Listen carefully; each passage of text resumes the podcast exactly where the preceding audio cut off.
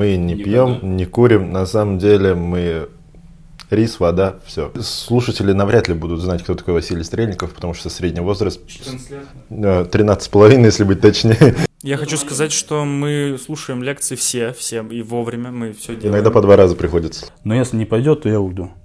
Вот мы с ним так договорились. Я пришел к нему через неделю, как начал преподавать, и сказал, Я ухожу в отставку. Если бы знали заранее, нечего было бы исследовать. И вместо того, чтобы смотреть квалификацию, я тут сижу с вами, путешествую по-другому, но был в горах. Я поднялся на Эльбрус. Подкаст Угму. Йо-йо-йо, всем привет, это подкаст УГМУ. Сегодня у нас в гостях Мелехин Всеволод Викторович, старший преподаватель кафедры медбиологии и генетики, кандидат меднаук и просто очень интересный гость. Привет, Устем, привет, Яков. Спасибо большое, что пригласили. Ну, начинаем писать подкаст. Да, мы долго готовились, нам уже даже все намекнул, что ну все, типа, давайте быстрее, чуваки. А, как дела? Дела отличные. Сейчас вечер, суббота, мы сидим с чайком. По-моему, отлично проводим время. Да, не только с чайком. Вот, отдыхаем, кайфуем. Классно. Так, давай пару слов о себе, чтобы представить вас гостям, чтобы они слушали, слушатели. Так, ну, мы договорились сразу на «ты». Да. Я думаю, мы весь подкаст будем Хорошо. общаться на «ты». Хорошо, да, будет это очень тяжело. очень э, тяжело. Мы зада- задаем понять, чтобы э, студенты понимали, кто в гостях у нас. А тогда будем дальше на ты разговаривать. Да, это серьезный человек же. Ну, меня зовут Всеволод. Я работаю на кафедре медицинской биологии и генетики. Закончил медицинский университет в 2015 году, э, педиатрический факультет. Ну, всегда вот в этом вопросе предполагается такое, типа, формальное представление, да, когда ты говоришь, что э, я родился там, вырос в семье, там, закончил здесь то и сё. Я отлично жарю пельмени, допустим. Люблю мясные блюда и темное пиво. Ну хорошо, а нам на жизни записано. Поехали дальше. Э, Объективно. Объективно. Ой, а, объективно? Дальше продолжаем. Нет, нет, нет, пальпацию шутка. Так, давайте начнем с подкастов. Э, Какие подкасты слушаешь? Есть какой-нибудь топ любимых э, вообще темы, какие интересны? Сейчас из того, что слушаю регулярно вот каждый выпуск, это Куджи. Куджи, несомненно, но я слышал, что э, у вас в предыдущих выпусках это уже обсуждалось, поэтому, ну, пробежим дальше. Куджи мы не обсуждали. Куджи можно выделить кусок. Это потрясающее шоу.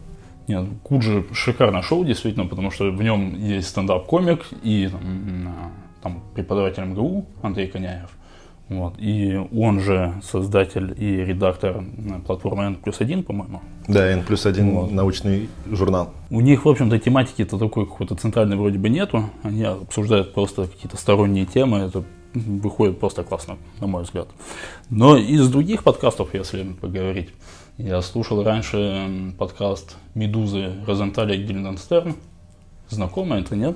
Мы слушаем тоже подкаст «Медузы», но я больше слушаю про политику, как их дво- двоих зовут. Мы Перцев, хотим- и, Перцев и Газа. Сейчас предостеречь. Я хочу предостеречь. Не, просто в прошлый раз мы тоже говорили про Медузу, и я все боялся, что нужно будет сказать, то, что это информационный там агент иностранный и так далее. «Медуза» признана иностранным агентом. Да, но потом я нашел в интернете, что оказывается, если вы не цитируете, не цитируете, это самое главное, то тогда мы не должны это делать. Ну, то есть, да, они там иностранные агенты, можете прочитать. Я вот слушал подкаст вот Розенталя Гиль- Гильденстерн. Э, Он посвящен вообще не каким-то аполитичным вещам, он посвящен лингвистике, русскому языку вот, и таким вот вопросам, касающимся языкознания в целом. То есть очень интересно, там был главный редактор портала грамота.ру Владимир Пахомов, если не ошибаюсь. А, И они обсуждали ну, какие-то проблемы современного русского языка. Вот это интересно. Еще слушаю подкасты по Формуле 1, но это тематически. Мы к этому Алексей придем. Попов. У меня Формула-1 это одно из увлечений, за которым я слежу, и поэтому а, и подкаст здесь очень интересный для меня, ну и для всех, наверное, тех, кто увлекается этим спортом. Ну, наверное, все. Ну, я тут отметил еще большой подкаст Василия Стрельникова. Вот. А, ну, наши слушатели навряд ли будут знать, кто такой Василий Стрельников, потому что средний возраст 14 лет. э, 13,5, если быть точнее. И подкаст не такой уж и большой, да? Это тоже А как же этот, э, я забыл название, подкаст УГМУ. Вы слушаете подкаст УГМУ? Подкаст УГМУ, да, я послушал, по-моему, три выпуска пока. Последний еще э, не осилил. Последние два у вас уже вышли. Там, где про международную стажировку с Олесей Губиной. Вот. И, э, вот это еще не слушал. Его просто никто не слушал, это самый мало прослушиваемый выпуск. Нет, на самом деле тема очень интересная. Ни для кого, видимо, я не знаю. Ну, спасибо, нет, это круто. Я даже не напоминал. Я напоминал, да. Давайте поговорим более такие широкие темы. Тут подкасты это такая специфичная очень. А, Вообще мы хотели поговорить про соцсети. Очень интересная такая тема, потому что кто-то пользуется, ну сейчас практически все пользуются соцсетями. Какими вообще соцсетями такими? Ну, Инстаграмом пользуетесь? Да, но здесь вы, наверное, не того человека пригласили. Я в Инстаграме зарегистрировался где-то месяц назад, и на самом деле для меня это вообще новая часть сферы. И зарегистрировался не от большого интереса к этой платформе, а просто от того, что у меня окружение студенческое молодое. В лаборатории я работаю с ребятами младше меня. Нужно следить за людьми, да? И- Нет, ну понимаешь, они начинают говорить там на какие-то темы, которые им известны, а ты выпадаешь вообще из разговора. Ты просто не понимаешь, что, что происходит, о чем идет речь. И вот с этой точки зрения, наверное, я завел себе Инстаграм, выкладываю там какие-то фотографии, на самом деле даже не знаю, типа, хорошо это выглядит или Или плохо. это кринж? Дурацкое слово, мы его больше не используем. Почему? Нет, ну, ладно, хорошо. Э, Ладно, вопрос. Вот YouTube, Instagram, TikTok, как вообще это можно интегрировать в систему образования нашего? Есть такие возможности или это излишне и не очень правильно будет? Да, вообще это современные технологии, которые так или иначе все равно должны быть привлечены, и в том числе и к сфере образования. Почему И? ТикТок. А, Не знаю, не беру судить. Вот смотри, можно на любой платформе, мне кажется, сделать хорошо. То есть, допустим, а можно сделать фигово. Давай так. То есть, если взять и записать там какую-нибудь лекцию в плохом качестве, полтора часа, где профессор нудит у доски, вот, и при этом э, записано плохо, Ну, э, всё равно качество плохое, э, ну, если заставить студентов... Да, конечно, за- забавно. Если заставить студентов, если сказать, что это обязательно, чтобы там проверить конспекты у всех и прочее. Но хороший это будет шаг вот так, технически, с образовательной точки зрения? Мне кажется, нет. С другой стороны, э, ну, никто не говорит про то, что нельзя сделать и хорошее, качественное образовательное видео. Но другое дело, что другой формат должен быть. Потому что просто там слушать лекцию в YouTube формате, вообще удаленно, мне кажется, очень тяжело. Мне кажется, это вообще часто плохо воспринимается. Почему? Ну, знаешь, э, я вот в лаборатории, когда работаю, а у меня основная деятельность все-таки лабораторная. Я преподаю постольку поскольку. У меня приходят студенты, они включают э, у себя на телефоне э, лекцию какую-нибудь и уходят работать в лабораторию. Телефон лежит на столе. И я вижу это все, собственно, это не один человек, это такое массовое явление, э, которое показывает, что эта система вот, в нынешнем формате часто недостаточно эффективна. Я Это хочу сказать, что такое. мы слушаем лекции все, все и вовремя, мы все делаем. Иногда по два раза приходится. Да, по два раза обязательно. Ну, хорошо, я в вас верю, конечно же. Не будем объяснять, почему мы такое говорим. Ну да, Э, я все-таки думаю, что вот это, конечно, да, это не очень хорошая штука, когда просто душнильная вот эта лекция на полтора часа, бывает и по два часа, привет преподавателям с терапии. Но можно ли как-то вообще поменять вот в ближайшее время, в ближайшие там года два, прям взять, вот, например, э, курсы с курсеры. Вот, смотри, есть другие же форматы совсем, и это не YouTube, допустим. Если взять Coursera, вот международную платформу, да, на которой идут онлайн-образования по разным-разным тематикам. Если взять э, российская, по-моему, платформа Stepik.org, э, может быть, слышали Да, да, тоже. да, да, да. Э, Там уже многие технологии э, переведены в такой онлайн формат. То есть ты проходишь там короткое видео, там 2, 3, там 5, 10 максимум минут. Там еще одно видео, потом тест, потом какая-то там схематичная такая информация, потом задачи, которые решить. То есть это эм, такой формат, который предполагает вовлеченность тут же. То есть ты не на полтора часа как бы погружаешься в э, слушание, да, в какой-то процесс такой, который тебя часто угнетает даже. А, Но в современном формате мы же привыкли слушать э, информацию дозированно. То есть ты держишь внимание там 5 минут, 10 минут, сколько. А держать внимание 40 минут сложно. Ну и достаточно посмотреть на то, как организована вот хорошая платформа онлайн-образования, типа Яндекс Практикума, допустим. Ну, это очень А. хороший пример прям. Да. Но тем не менее, если равняться, то мы можем равняться на лучшее, да, чтобы к этому стремиться.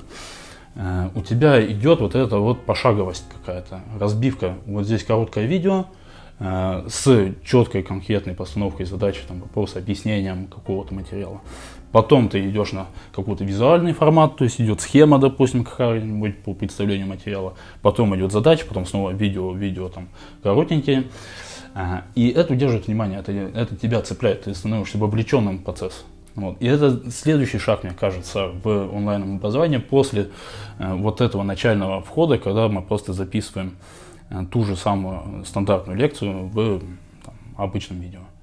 Мне кажется, что вот следующий шаг, он более эффективный. И я думаю, что на самом деле, если посмотреть на опыт коллег, которые этим занимаются профессионально, уже вот сразу же позиционируясь на дистанционное образование, на онлайн образование, э, они же уходят от этого, уходят от длительных вот материалов, таких вот занудных, к сожалению.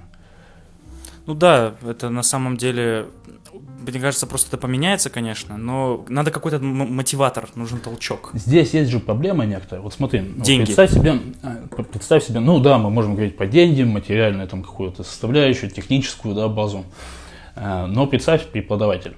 Вот преподаватель, который работает там на ставке, там на какой-нибудь кафедре и ведет какой-нибудь там лекционный курс. Из года в год он читает там на всех потоках какие-нибудь лекции. И у него идет часовая нагрузка, и он получает за это свою зарплату. А теперь представь, что этот же преподаватель, допустим, сделал онлайн-курс, который студенты могут проходить из года в год также, но уже без него. Ну да, по большому счету. А он тогда зачем нужен? Кстати, не. Справедливый вопрос. То есть это значит, что если он сделал э, такой курс, то он фактически сам становится не нужен как специалист. Подписку. Но я, не хочу на самом деле сказать, что это так. Я хочу сказать, что это открывает ряд новых вопросов. Да, одна из Вот. проблем. Потому что этот курс, да, надо будет дополнять, менять, там как-то за ним следить, но это совсем другой формат работы уже, которому вот такое академическое образование, ну, подходит только к этой проблеме.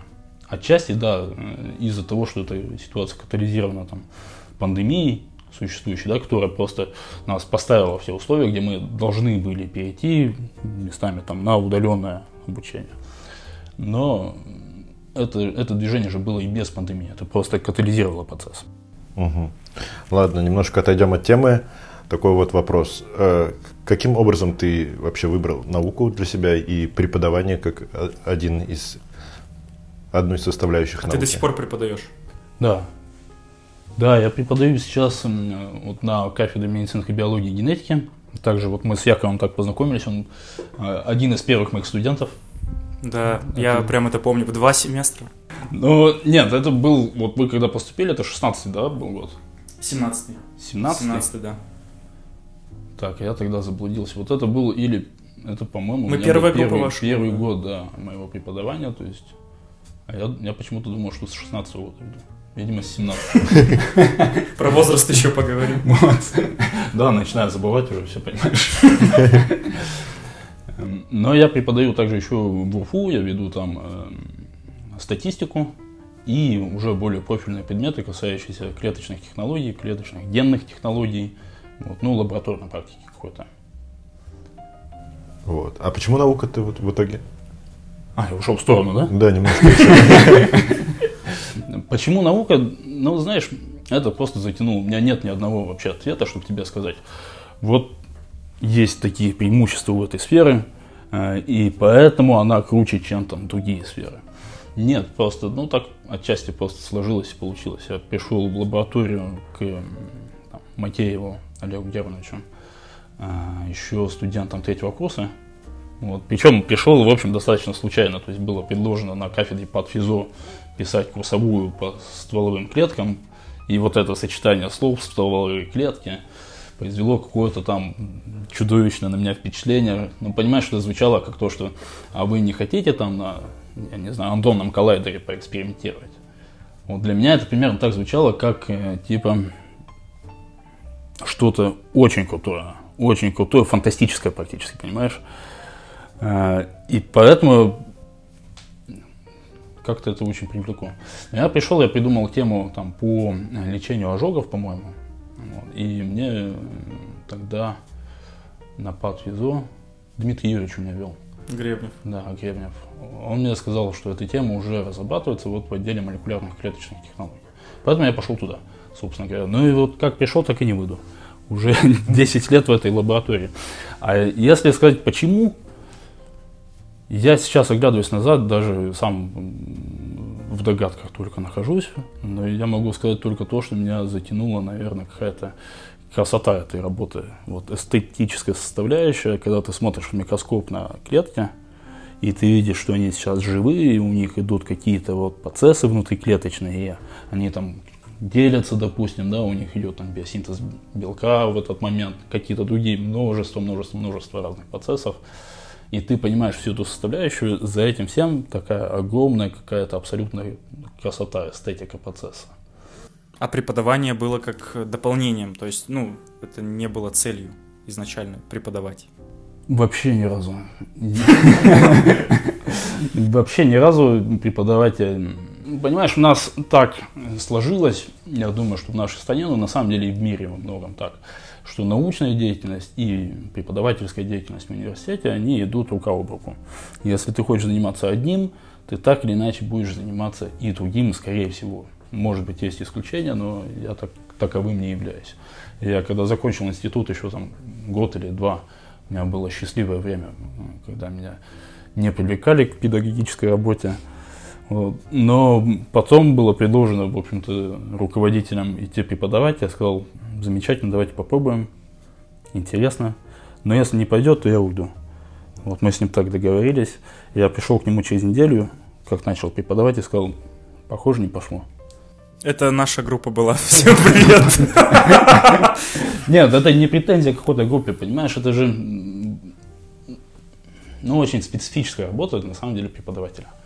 Вот я хотел спросить про мотивацию студентов. Ну, студенты, вот я не знаю, на первом курсе мы более-менее были мотивированы, дальше вообще полный атас.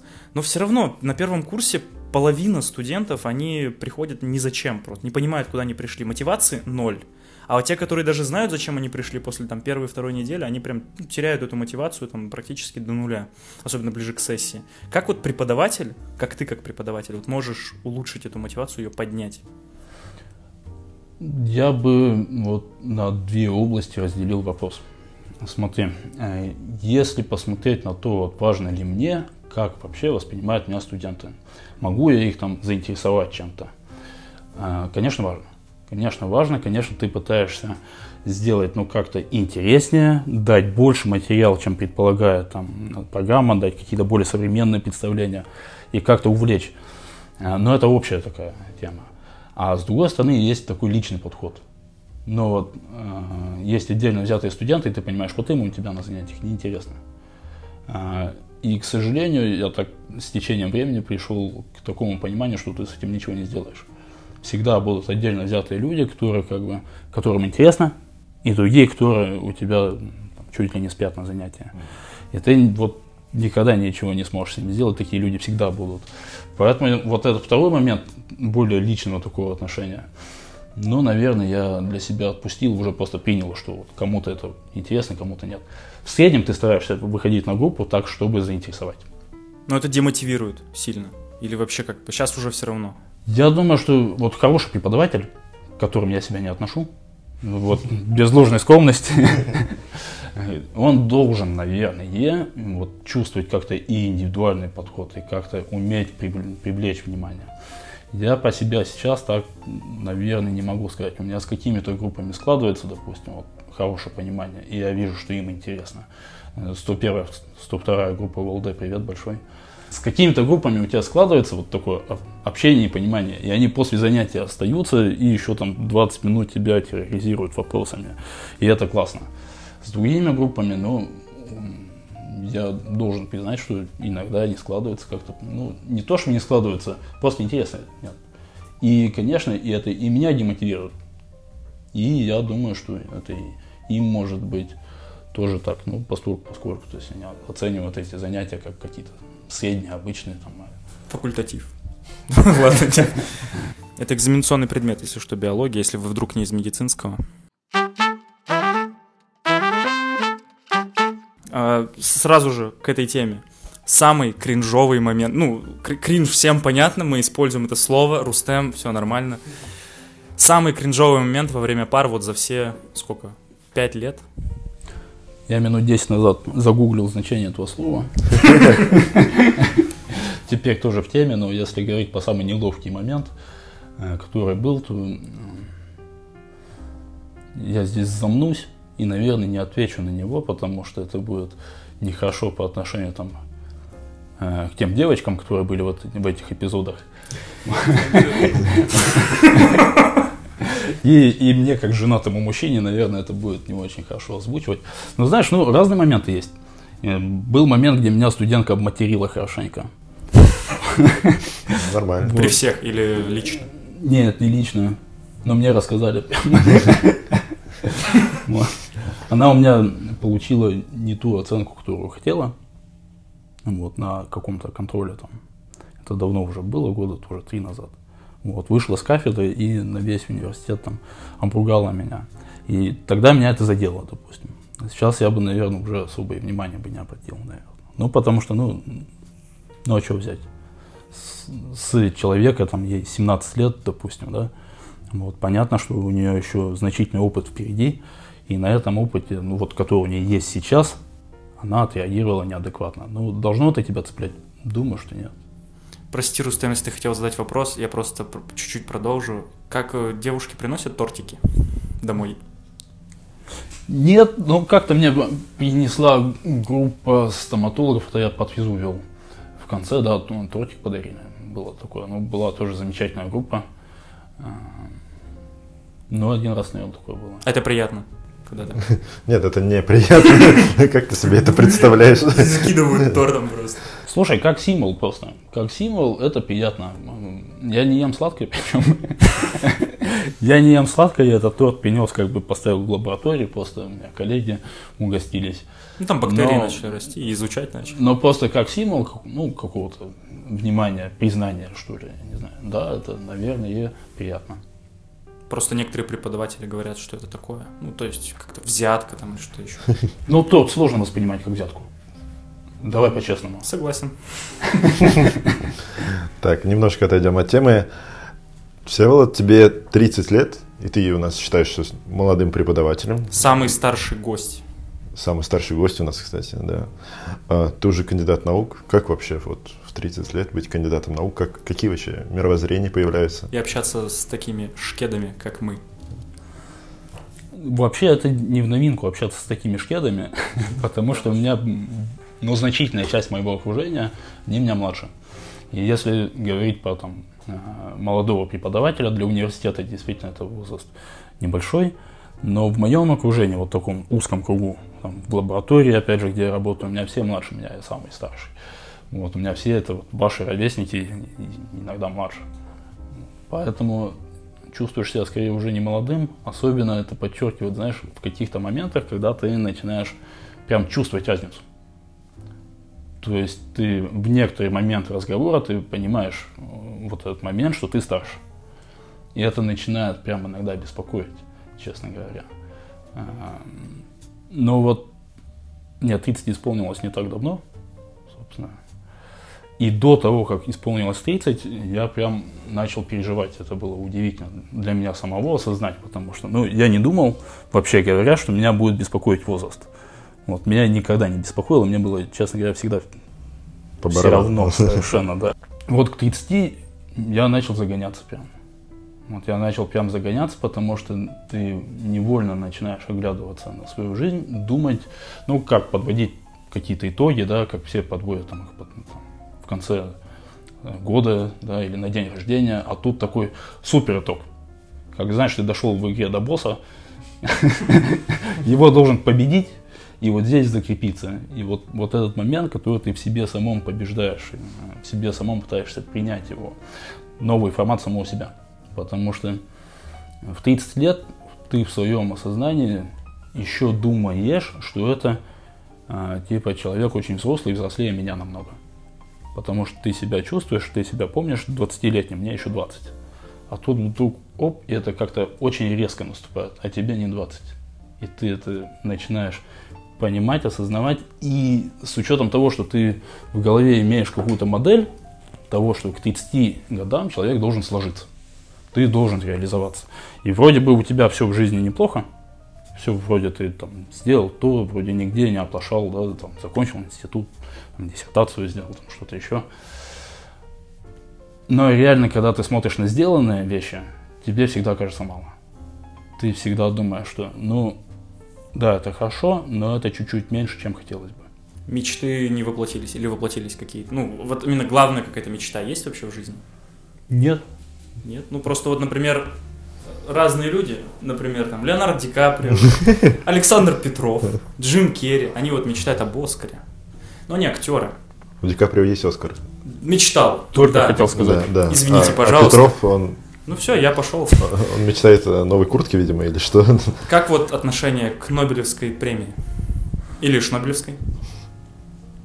Ну, смотри, так или иначе, конечно же, любой э, научный сотрудник, э, я думаю, к этому должен стремиться. Ну, и если не должен, то все равно он стремится к развитию, к тому, чтобы сделать какие-то максимально крутые исследования. А, и если бы ты меня там спросил, допустим, опять же, там, 5-8 лет назад, а, когда я начинал свою там профессиональную деятельность в этой сфере, я бы, наверное, тебе однозначно сказал, что да, я стремлюсь к там, награде, может быть, там, Нобелевской или, неважно, другой высокой награде какой-то.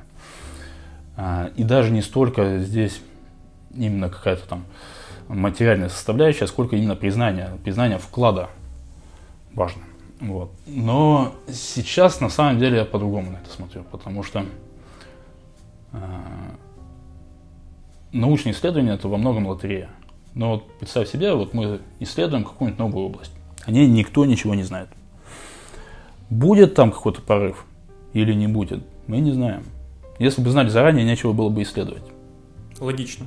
То есть, собственно говоря, вот представь себе, что вот есть я и есть еще тысяча других Всеволодов, которые занимаются каждой своей там областью какой-нибудь. Вот они, может быть, близкие или разные, неважно. У каждого есть какая-то гипотеза, которая проверяет ее. И 999 из них не получат особо никаких, ну, таких вот феноменальных результатов.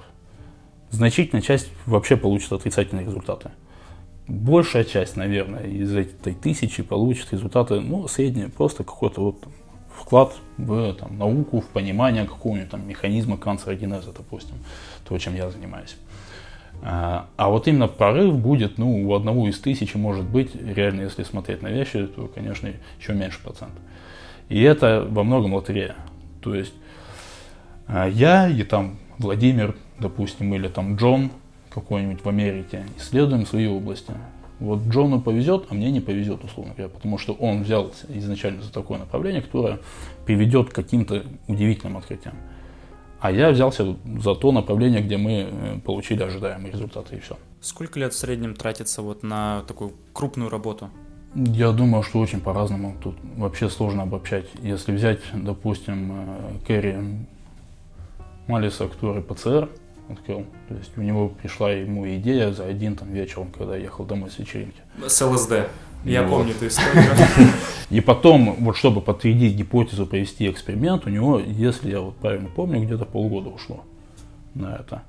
Да, потом у него еще там э, куча было проблем с тем, чтобы опубликовать эти материалы, э, чтобы их приняло мировое сообщество. На это ушло еще там года два или три у него, по-моему. Но реально вот сами исследования от идеи до экспериментального подтверждения полгода. Это много, это мало. Это очень мало. Это для научных исследований, причем такого уровня, феноменального совершенно, это очень мало. С другой стороны, можно взять э, там, проекты, которые идут десятилетиями. Вот. Так что попробуй, скажи, сколько занимает по времени, вот в диапазоне от нескольких месяцев и до десятилетий.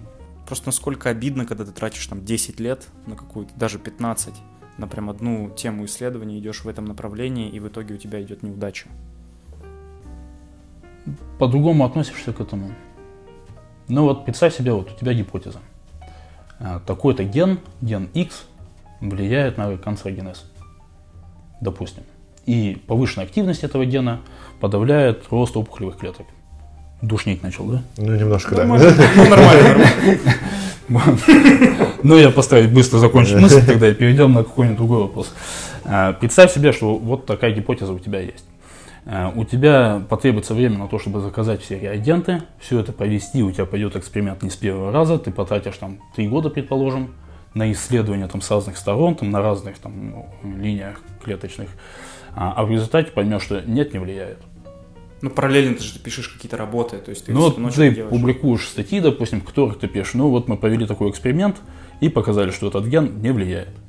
Отлично. Вот. А ты потратил три года своей жизни, э, там, материальные средства, да, лаборатории, да, которые э, там, тратились на реагенты, на расходные материалы на какие-то. А, тяжело это принять. Вот если ты стремишься к тому, что я точно должен быть там гениальным каким-то а, ученым, тебя это просто разобьет. Ну, когда ты вот поставил все и не получил результат. У Дудя был такой выпуск про астрофизика, вроде как, из ам- американского, ну, точнее, он российский. Да-да-да. Да, это- и, но Девятая планета. исследованиями в Америке занимается, я не помню его фамилию. Буторин, нет? Буторин, да, вот он такие же мысли выдвигал, и что Батыгин. Батыгин, да. Если Батыгин, если вы нас слушаете, это вам Извините. Нет, крайне, я нечем, нет, крайне нечем заняться. Ладно, еще раз отвлекаемся от темы, поговорим о Формуле 1. Мы знаем, что ты увлекаешься Формулой 1. Расскажи, почему это круто вообще, и как человеку, который как-то имеет интерес, но еще не разобрался, как ему вообще разобраться, с чего начинать, что смотреть. Скорее всего, никак. Все, следующий вопрос. Я тебе просто скажу, что вот большинство там людей, кто у меня есть по окружению, они, разумеется, не смотрят Формулу-1. Вообще это такой вид спорта, который ну, не так сильно популярен у нас, наверное, в обществе, как, допустим, популярен футбол, да, тут нечего сравнивать. А, И большая часть людей, кто увидят Формулу-1, они не поймут вообще, вот два часа показывают, как они едут по кругу. 70 кругов, предположим. Но я начал Формулу-1 смотреть этом году в 2001 где-то, наверное. Или втором. Где-то так. Вот. И если бы мой старший брат тогда бы там, начал бы смотреть бокс, а это, по-моему, он принес у нас эту традицию, то я бы, наверное, сейчас бокс смотрел спустя 20 лет. Но мы начали смотреть формулу, и когда ты погружаешься в какие-то внутренние темы, когда ты смотришь на какие-то стратегии, которые используют команды, Тебя это очень увлекает, конечно. Это такие интриги там встречаются. Понимаешь, это еще смесь и какого-то вот э, личного спорта, потому что влияние пилота отдельно взятого, конечно же, большое, да. Но в то же время это высокотехнологичный спорт, в котором там э, огромные команды по куче-куче человек, вот, которые причем занимаются разными совершенно вопросами. Это и аэродинамика, и разработка моторов, и анализ данных, и все это в смеси на то, чтобы выиграть, собственно говоря. Привлекая огромные деньги вот, и невзирая на, там, на всякие организационные сложности. Сейчас, между прочим, э, последний этап этого сезона начался уже.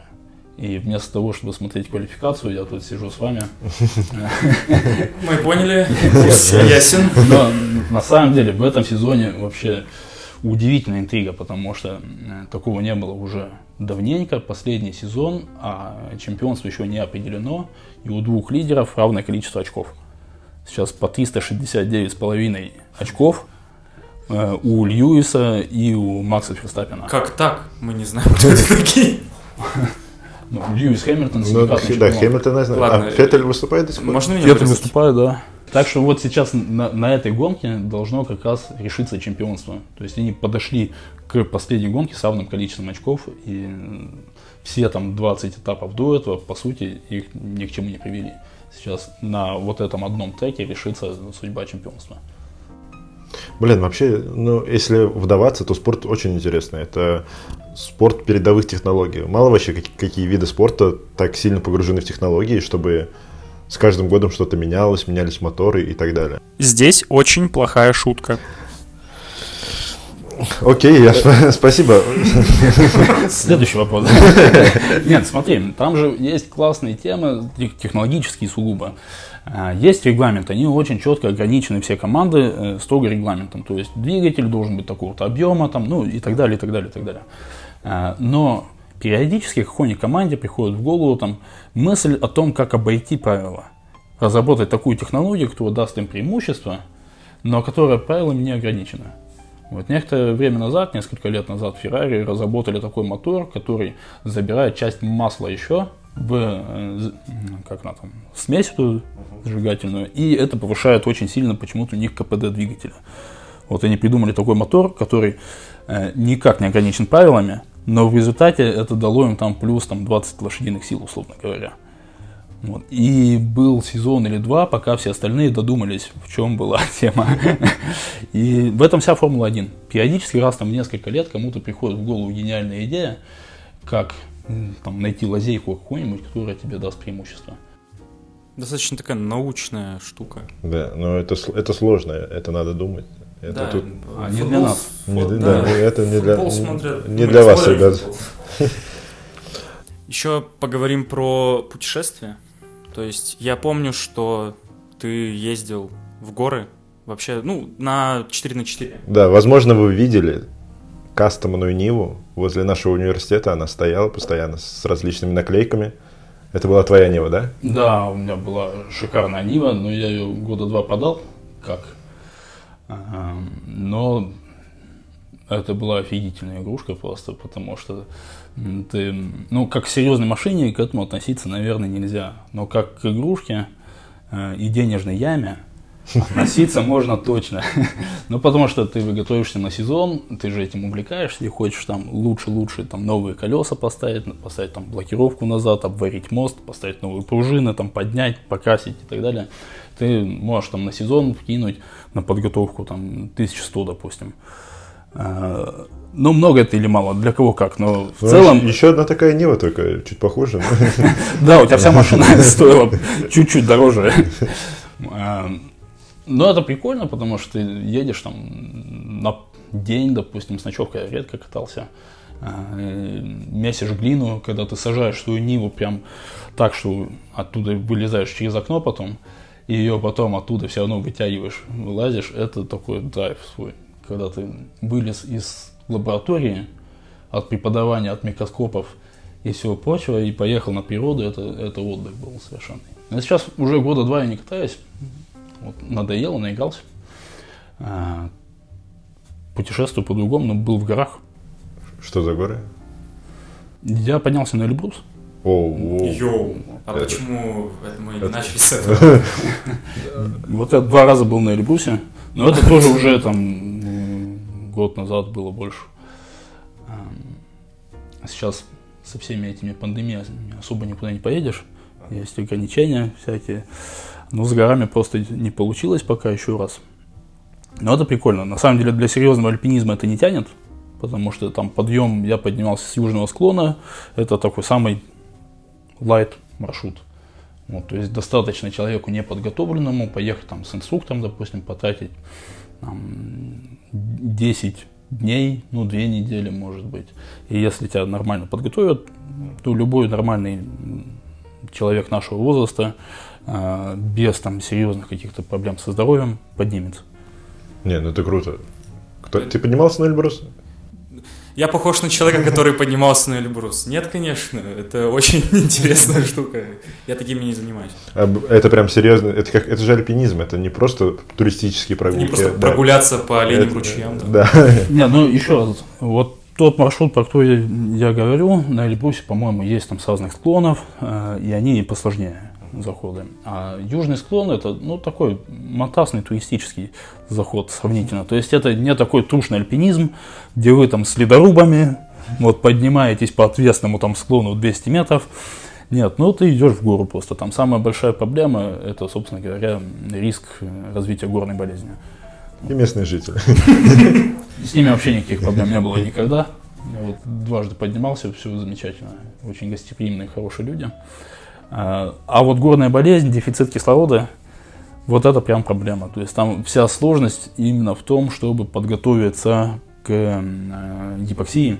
Ну, акклиматизация. вот Да, это. вот акклиматизироваться правильно, постепенно набирать высоту и постепенно свой организм как бы настраивать на эту работу. То есть, если ты приехал и просто пошел вверх, то там же ты, скорее всего, и ляжешь до прихода МЧСников или более опытных каких-то туристов. Эритропоэтина не пили? Да. Нет, нет. Очень много пил э, разных жидкостей, которые помогали акклиматизироваться и отдыхать. Вот, мне кажется, это может заинтересовать наших слушателей. Как вообще вот можно, если ты захотел куда-то вот так вот поехать на Эльбрус, допустим, что для этого надо? Как? Просто мне кажется, в Гугле просто сейчас не написать, типа, как поехать на Эльбрус. Там тебе предложат 10 тысяч миллионов заплати, и тогда вот можно на вертолете, там, ну или как-нибудь доехать. А как вот просто вот ты сидишь такой, я хочу поехать на Эльбрус. Ну, есть вообще э, разные способы. Есть действительно э, фирмы, компании, которые организуют коммерческие туры. Они в основном достаточно дорогие. Э, Но зато там будет все под ключ, условно говоря. То есть э, за тебя решат все логистические проблемы, у тебя будет все снаряжение хорошего уровня, у вас будет там несколько инструкторов, э, и будет все схвачено, условно. Все питание организовано и все прочее. То есть ты просто приехал как бы для того, чтобы потратить это время, потренироваться и сделать селфи на вершине Эльбруса. Вот. Но проблема, да, на самом деле все классно, дорого. Ну да. Вот. А там, наверное, еще аниматоры, катание на банане. Я представил Пам-пам, парам, па-па-пам-пам, пам-пам. А, Можно поехать просто самому, на самом деле никто не мешает туда приехать там до Минвод на самолете добираешься. Там километров 200 э, на машине и все там достаточно много гостиниц, там останавливаешься и можно уже на месте просто разобраться и со снарягой, и найти инструктора, э, и, собственно, подниматься. Но здесь во многом на удачу получается. То есть ты найдешь нужного человека, да, инструктора, которому сможешь все равно доверять, да, кто Ну тебя да, это, подготовит. по сути, жизнь свою. Да. А, Мы заранее ехали по договоренности, ну, по знакомым просто у нас был знакомый инструктор, первый раз поднимались с инструктором. И он нас э, подготовил, мы акклиматизировались без него сначала сами, потом пару дней он нам повел инструктаж, там, как там, с ледорубом работать, как поступать в каких-то экстренных ситуациях.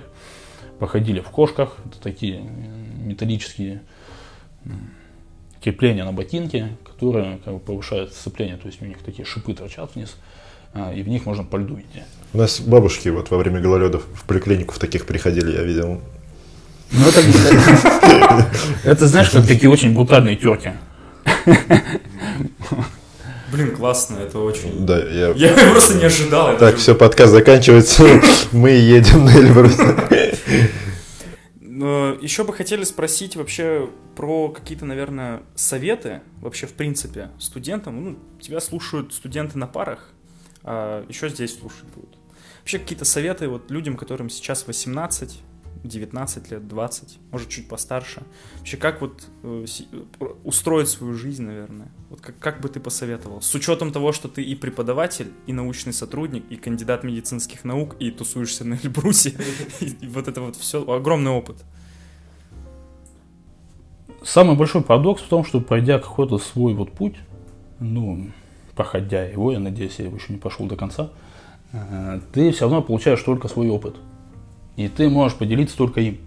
Вот ты не получаешь какую-то инструкцию, типа делай раз, два, три, и у тебя все будет классно. Ты можешь только поделиться тем, что я сделал вот так, получилось классно. Поэтому все, что можно сказать, это получать удовольствие. Ну, то есть удовольствие прям приоритетом можно ставить.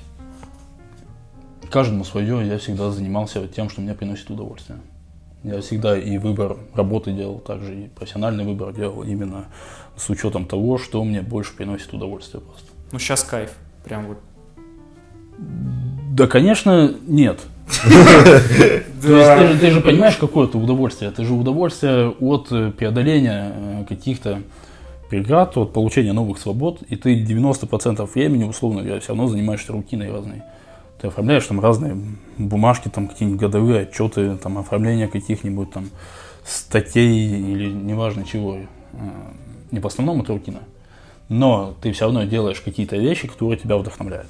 Ну, раз мы уж заговорили про цели, про удовольствие, кандидатская, вообще расскажи, почему ты решил вдруг ей заниматься в таком юном возрасте относительно, и как ты к этому пришел?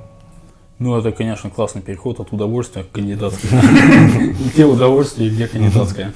Но есть удовольствие, когда ты достигаешь ту цель, да, потому что это все равно была цель, которую надо было реализовать. И удовлетворение отсюда ты получаешь, конечно же. Но я, видишь, я же пошел сугубо в научную сферу, в даже фундаментальную во многом сферу, а, не клиническая медицина, да. Поэтому я не мог совершенно по-другому. У меня единственный момент, э, как мне надо дальше развиваться профессионально в этой стезе, это идти защищать кандидатскую диссертацию. То есть сейчас вопрос с докторской. Э, И с докторской я, допустим, уже как-то легче на это смотрю. То есть надо, не надо, для меня уже не такой очевидный вопрос. А с кандидатской точно надо. То есть ты не можешь заниматься научной деятельностью и не быть кандидатом, да. То есть тебе это прощается, условно говоря, там, когда тебе 25 лет, даже там, когда 30 лет, ты можешь быть не кандидатом, да, молодой ученый еще. И, если ты пишешь и вот-вот защитишь, то, то и нормально все. Но ну, нельзя быть 50-летним научным сотрудником без кандидатской. То есть это значит, что ты как бы не реализовался. То есть это, конечно, формальный момент отчасти. И это так, здесь очень много формализма и, и больше как раз формализма. Но если ты хочешь в этой сфере развиваться, то кандидатом ты должен быть точно. Именно в научной сфере. То есть я не говорю при этом про там, какие-то смежные деятельности, там, допустим, для практикующих врачей. Да? Это не так, мне кажется, очевидно. Этот вопрос, наверное, не так остро стоит.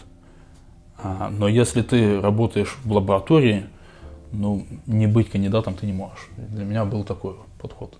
На третьем курсе, вот когда ты начал заниматься этим всем вообще наукой, ты уже думал, что все, будет точно кандидатская, я буду этим заниматься, я не сойду с пути. Нет, конечно, нет. Нет, я просто очень увлекся, пришел в лабораторию. э, Я не думал тогда, что я уйду от клинической медицины, потому что я достаточно целенаправленно тогда шел к тому, чтобы стать практикующим врачом. Но вот так сложилось, что меня увлекла вот эта сфера, и в результате на шестом курсе, когда я был, для меня был такой острый вопрос. э, Выбирать эту сферу или другую сферу, да, идти в практическую медицину в какую-то, либо заниматься лабораторией. И в начале шестого курса я еще думал, что я пойду э, в какую-то практическую медицину, а в лаборатории продолжу работать, но как бы на втором плане, условно говоря. Э, я бы так, наверное, и пошел, но там сложились так обстоятельства, наверное, без конкретики так просто приведу, что сложились так обстоятельства, что я понял, что совмещать и то, и другое ты не успеешь. Что придется все равно рано или поздно делать выбор. Или туда, или сюда. На этих двух стульях я понял, что мне усидеть не получится. И взвесив вот так все, ну, выбрал лабораторию. У нас просто на кафедре патологической физиологии на третьем курсе очень есть такие преподаватели, которые любят заманивать к себе в аспирантуру вот эту вот всю тему. И я замечаю, я раньше думал, что большинство из нас пойдет в клиническую медицину на самом деле после шестого курса, но сейчас я очень много людей встречаю, которые действительно всерьез задумываются о том, что оставаться не только просто в науке, а в фундаментальной науке. Вот какие советы ты можешь дать, такие какие-то вот моменты подчеркнуть, что вот можно этим людям думать насчет того, что вот оставаться именно вот может быть в твоей сфере, то есть вот биология под физиологией, вот это естественно научная штука, либо там в анатомии, например, фундаментальной. Ну, тоже так, с разных сторон немножко отвечу. Первое, мне кажется, что должно быть, это должно быть увлечение. Вот если нет увлечения, которое тебя просто э, окрыляет, заставляет работать там днями и ночами, просто даже не работать, а просто заниматься этим вопросом, потому что тебе интересно. Вот если этого нет, то, наверное, это не тот выбор, который стоит сделать. Это мое мнение. Я думаю, что есть люди, которые с этим не согласятся, но вот мой опыт вот такой, э, что должно быть, во-первых, просто интересно. Оно просто должно тебя увлекать полностью с головой в эту сферу. э, Тогда у тебя что-то получится. Я считаю так. Но и есть более такие прагматичные вещи. Это, допустим, сразу же стоит подходить тому, чтобы нацеливаться на отсрочный результат.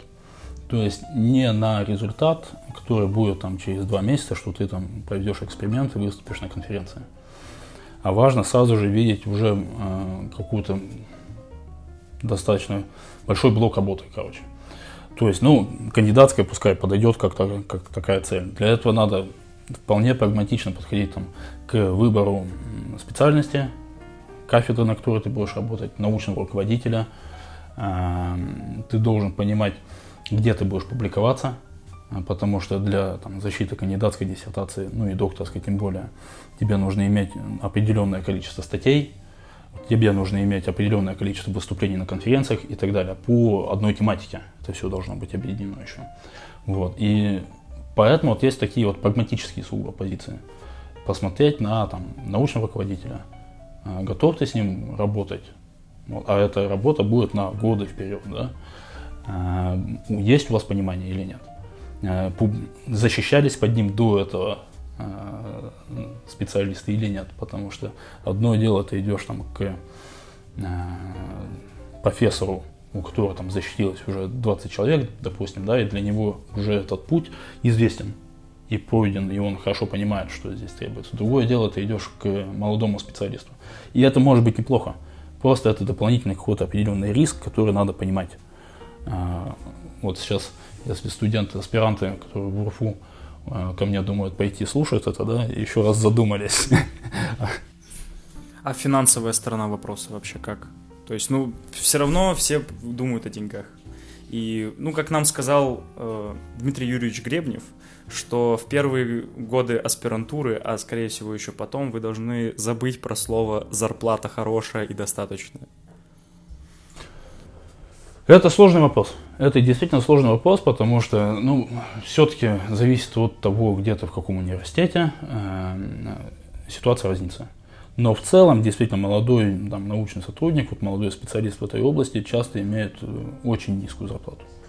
Вот. То есть претендовать сразу на высокий уровень зарплаты. Ну, кому-то везет, конечно, кому-то нет. Мне сравнительно повезло в какой-то момент. Э, но и да, надо понимать, что это та сфера, в которой тебе придется много работать. То есть, э, чтобы получать нормальные деньги, тебе придется еще там работать там, сям, и как угодно. То есть у меня, допустим, работа, если посчитать, я преподаю там в медицинском университете, преподаю в УРФУ, я заведую лабораторией в УРФУ, э, сейчас иду на кафедру еще тоже там же, э, занимаюсь статистикой, анализом данных фармакологической компании. Э, ну вот все в совокупности, да, хорошо, да, в порядке, мне не на что жаловаться. Но если, если бы предположить такой момент, что ты просто сидишь и работаешь в лаборатории, ну, тут кому как повезет. Э, это вопрос неоднозначный, да. От, от объемов лаборатории, наверное, будет зависеть. От того, что она производит. Ну, как подкаст, в общем. Ну, еще раз поблагодарю, что пригласили. Спасибо большое. По-моему, опять же, классно просто посидели, пообщались. Замечательно. Если, если кому-то будет интересно, послушайте. Я думаю, будет интересно точно сто процентов, потому что мы будем призывать слушать людей. Нет, спасибо, что пришел на самом деле. Это круто. Во-первых, потому что уже мы такие серьезные, сидим дяди, тут обсуждаем какие-то важные вещи. Ладно, все, на этом заканчиваем. Спасибо большое, Всеволод, что пришел. Получился очень занимательный и очень интересный выпуск. Спасибо, все, счастливо. Всем пока. Всем пока. Это был подкаст УГМУ слушайте нас и подписывайтесь, советуйте друзьям и участвуйте в розыгрыше, который уже был, скорее всего. Подкаст Угму.